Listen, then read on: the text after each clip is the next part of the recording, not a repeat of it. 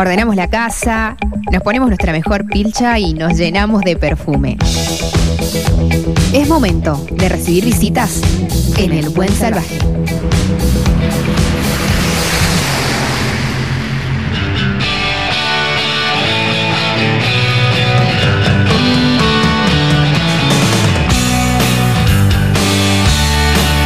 Saben que eh, hay cosas que son muy, muy apasionantes, especialmente a lo que nos gusta el arte, que es conocer eh, la vida de, de, aquellos referentes ¿no?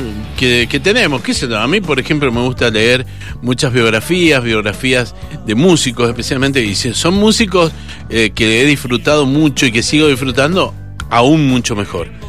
Sergio Marchi es periodista, escritor, y aparte ha escrito la biografía de Charlie, la de Papo, de Luis Alberto Spinetta y ahora acaba de publicar algún tiempo atrás la vida de Gustavo Cerati. Sergio, bienvenido al Buen Salvaje. Walter te saluda, ¿cómo te va?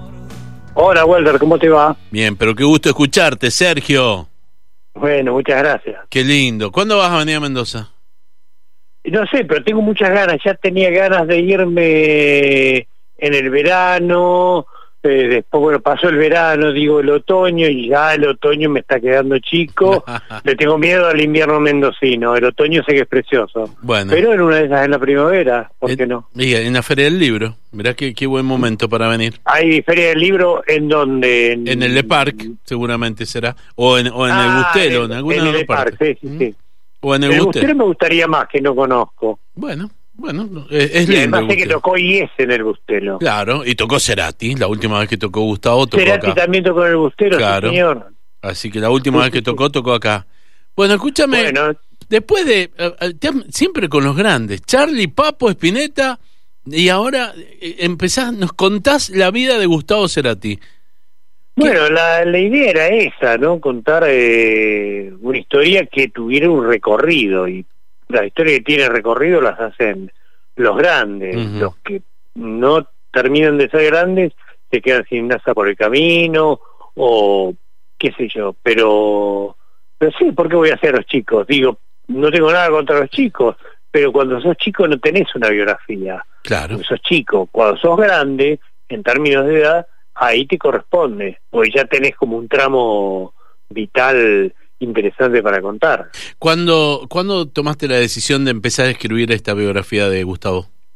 Y fue hecha, la decisión la tomé sin tomarla, digamos, del todo diciendo, y ahora Ajá. voy a hacer, fue mientras estaba trabajando con Spinetta, dije, bueno, habría que hacer, y si, y si hacemos Cerati, pues ya Spinetta me parecía mucho, yo pensaba que digo, si llego a hacer Spinetta, tengo la triple corona, ya me retiro, toro campeón, y después dije, no existen los toros campeones, ni el retiro, ni los músicos se bajan del escenario, Sí. e incluso no dejan de producir eh, cuando se mueren. Absolutamente. Entonces dije, bueno, va- vamos con, con Gustavo, eh, veremos a ver, digo, bueno, vamos a ver qué piensa la familia, la- eh, hablé con Laura, Laura no me abrió la puerta, me atendió muy amablemente con la puerta entornada, después se animó un poco más y pudimos tener una charla sobre su infancia eh, y un poco Venezuela también, eh, que era un tema difícil donde ella, bueno, alumbró donde había un poquito de oscuridad como para que este libro eh, tuviera buena información, pero no es una biografía oficial, eso hay que aclararlo. Está bien. Vos lo entrevistaste muchas veces a, a, a Gustavo, has eh, compartido giras eh, con Soda y, Sí, y- y con él eh, como No, con él solista. como solista no, Mm. no lamentablemente no, no tuve Ajá, pero sí con Soda. eso, pero con Soda sí me fui de gira. Ajá. Em, eh, ¿Todo eso te, te sirvió para darle un marco especial a, a este relato que, que, que nos traes con tu libro? Digo, directamente no, pero indirectamente sí, porque cuando vos querés contar una escena, de algún modo la visualizás y al haber, digamos, transitado por ahí, la visualización es mucho más fácil. Vos sabes cómo es Zeta, cómo es Charlie, cómo, cómo es Gustavo, cómo eran los lugares, cómo se manejaban en los micros, eh, yo me acuerdo que nos volvimos de Santa Fe en un micro de línea. No miento, no era un micro de línea, un micro, era como si fuera un micro de línea, un Chevalier, pero alquilado. O sea, no es que, que existían los, los, micros que hay ahora, que tienen cucheta, que tienen otro tipo de comodidades. Pero, viste, yo viajé con ellos, eh, no es que dijeron, no, vos viajas con los plomos, y aparte los plomos viajaban con nosotros. Eh, Yo era una linda estudiantina, ¿sabes? eh, no, no estuve, digamos, ya en las giras cuando ellos estaban mal, pero a la que yo fui, que fue la de Canción Animal, eh, la verdad es que no, no yo percibía, digamos, ningún malestar entre ellos y era éramos todos compinches, ¿viste? todos nos sentábamos juntos a la misma mesa y nos cruzábamos en las habitaciones y, eh, eh, era un lindo, fue un lindo tiempo, ¿sabes? Gira emblemática de paso, ¿no? Canción Animal. Sí, totalmente. Una gira tremenda. Lo que pasa es que ellos llaman, la, la, gira animal la llaman a la gira de Argentina, pero después hubo otro tramo internacional que no tiene así como un nombre definido. Todavía no había tanto marketing en torno a la gira. Claro, eso de nombre del tour no existía. Por lo menos acá, ah. afuera tal vez sí. eh, Gustavo tiene varias facetas, eh, musicalmente hablando. Eh, tiene la, faceta de fricción, la de soda, eh, tiene la faceta solista, la faceta electrónica, ¿no? Cuando estuvo con Flavio Cheto, en algún momento hizo música para películas, o sea, hay, hay mucho por, muchos flancos para poder entrar a la vida de Gustavo. Claro, y esa fue la dificultad, porque yo escribía y escribía y el tipo parecía tener que haber más discos. Eh, pero bueno, había que investigar todo eso, eh, incluso el grupo que tuvo los chilenos, Plan B.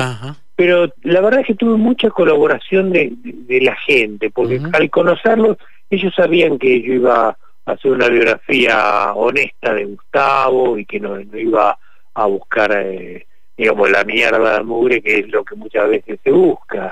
Entonces, eh, todos fueron muy francos conmigo y cada uno me dijo lo, lo, que pensaba y a veces no, no coincidía. Ese fue, bueno, otro trabajo adicional. ¿Cuál es la verdad de todo esto? Si alguien te dice que esto es blanco y otro te dice que es negro y otro te dice que es marrón. Entonces tenés que, que investigar y un trabajo, te diría, bastante... Eh, veloz, hubo que laburar mucho, bien y rápido. Porque cuando mm, hablé con la gente de Penguin Libros, eh, me dijeron, ¿y si llegás a mayo? Digo, y no sé, lo puedo intentar. Mm. Y si estábamos en septiembre, y yo digo que sí, pero después yo digo, llegás a mayo, tenés que entregar en febrero. ¿Viste? Negocié un marzo y finalmente entregué un poquito antes. Pero dice, llegué así cansado, todavía no me recupero del libro. es como que, que todavía viste seguís ahí con, con la inercia de, de, la escritura, viste, de todos los días. Y aparte, bueno, yo lo compagino con mi laburo de docente, que cursos online, algunas notas para algunos medios, viste. Entonces, llevar, llevar todos los, los quejos adelante en un momento se hizo bastante cansador, viste, finalmente terminé en febrero, no tuve vacaciones, el año ya comenzó y ¿qué te va a hacer ahora? Está bien, está bien. Eh, un esfuerzo grandísimo, pero que valió la pena, porque ya está agotado el libro, ¿no? No, no, el libro se agotó en la feria del libro. Me dijo, me dijo alguien que se agotó en Chile, donde también salió, pero no creo. Eh, pero sí es un libro que, que, despertó mucho interés. En la feria del libro se agotó, ya repusieron, eh, hay abastecimiento, espero que haya llegado a Mendoza, eh, porque el interior ¿viste? siempre se tarda un poco más por una cuestión de logística, que además eh, complicaba porque el día en que salía el libro, el primero de mayo, era feriado, entonces eso también dificulta y demora un poco más, pero espero que pronto esté en manos pero lectores del interior. Está bien. Estamos hablando con Sergio Marchi, periodista, escritor. Eh, acaba de editar algún tiempo atrás La vida de Gustavo Cerati. ¿Hubo algo que te sorprendió de Gustavo de cuando me ibas investigando? ¿Hubo algo que te sorprendió que vos decías, puta, esto nunca lo tuve en cuenta o nunca me enteré?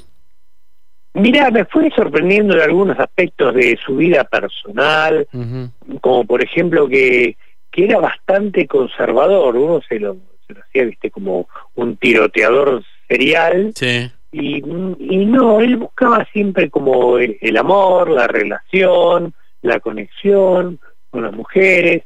Eso me pareció curioso porque digo, sos Gustavo Cerati, sos un soda estéreo, ¿qué vas a querer, viste, estabilidad? Vas a querer una inestabilidad constante. Sí. Pero no, Gustavo buscaba así las relaciones, eh, quería, cuando era más joven se quería casar en sí, con todas se quiso casar, Ajá.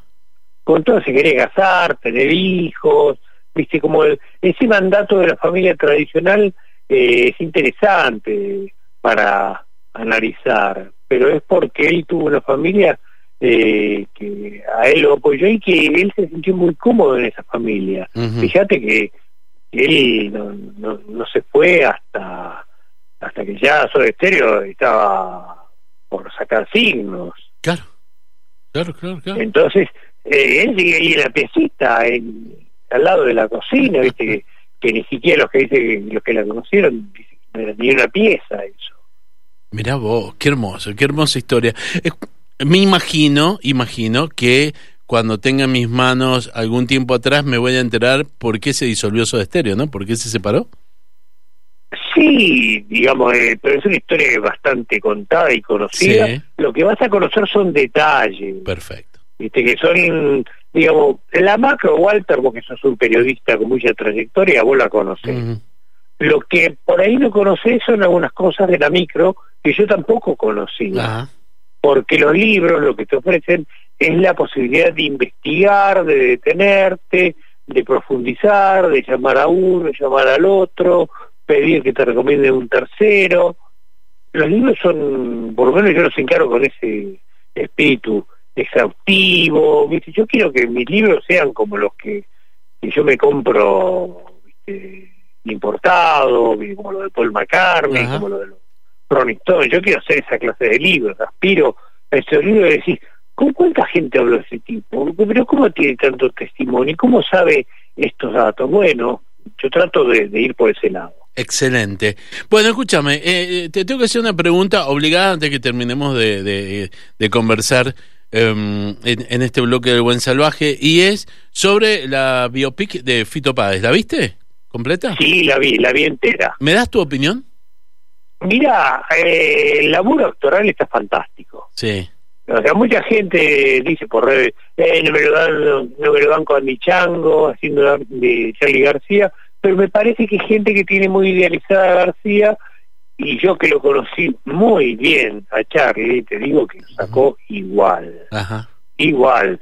Por momentos digo, que es como si estuviera viendo, eh, y que también están muy bien todos los demás, incluso hasta Spinetta, que no se parece en nada a Julián Cartoon, Ajá. que es el cantante del cuelgue, Sí. eh, está muy bien porque tiene el espíritu del personaje, habla un poco parecido.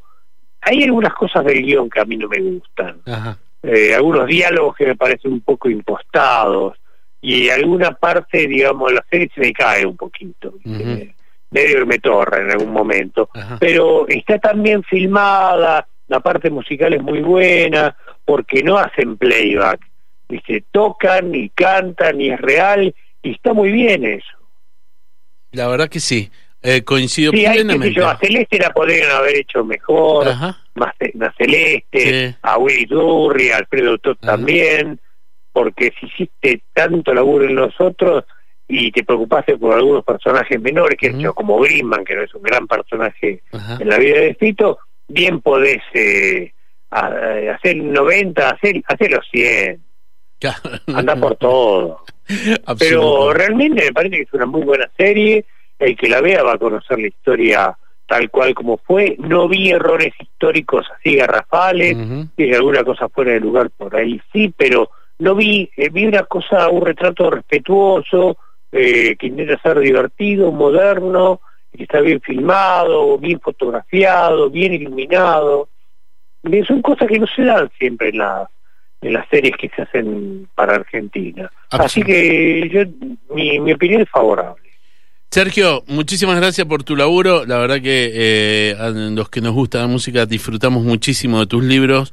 Eh, los esperamos, ya se, se han formado un clásico de esperar eh, los libros y me imagino que después de, haber sido el toro campeón, de, tener la triple corona y de, y de bajarte de eso y decir voy a seguir haciéndolo. no, bueno, vendrán varios más. tengo la cuádruple corona pero pero lo que pasa es que vos te das cuenta que eso que esa montaña, pues son montañas, yo te lo digo así, la triple corona, como me gustan las metáforas deportivas, pero son como montañas, después de que te pase, te decir, bueno, y otro también, y otro también, pero también aclaremos, son 10 libros, y yo creo que lo próximo que viene no viene por el lado del rock, va a ser ficción, yo creo que tengo que probar por ese lado también no sé si seré bueno o malo, no sé, pero lo puedo averiguar. Será un buen momento. Sergio, te mando un abrazo enorme. Dale, viejo. Un abrazo grande, Walter. Espero verte por Mendoza. Con todo gusto. Abrazo. Chao, chao. Que andes muy bien. Chao. Hemos conversado con Sergio Marchi, periodista y escritor. Acaba de publicar algún tiempo atrás La vida de Gustavo Cerati.